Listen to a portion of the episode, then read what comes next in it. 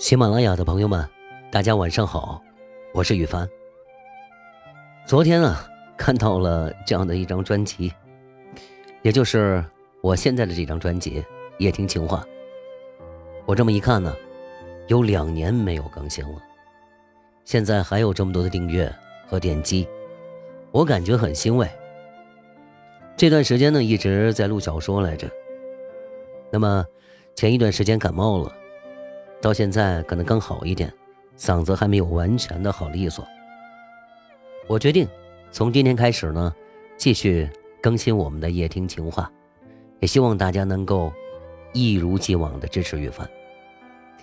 今天啊，我们要跟大家说的一个事儿是，遇到软饭男怎么办？那我们喜马拉雅的小耳朵，尤其是女性朋友。要听清楚了。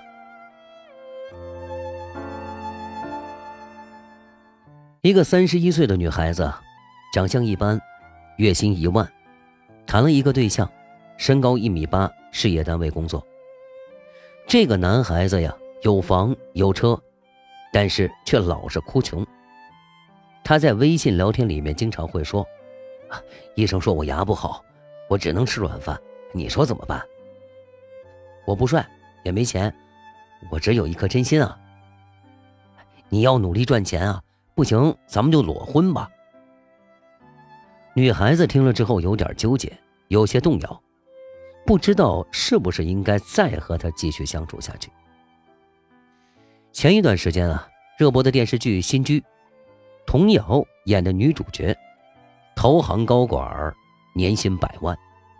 他就可以找一个收入很低、欠了一屁股外债的初恋情人。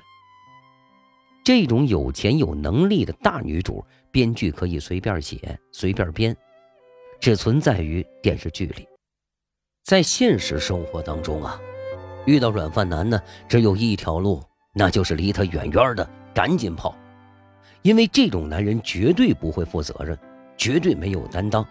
嫁给他呀，你这一辈子。肯定苦死了。只要是你和他结婚了，他就会躺在你的身上装死，绝对的躺平。与其嫁他，不如单身。不投资，不提携，不拯救，这就是对软饭男的最佳策略。听完了羽凡说的这些呀，不知道你会有一种什么样的感觉？欢迎大家在评论区进行留言。我们下期节目再见。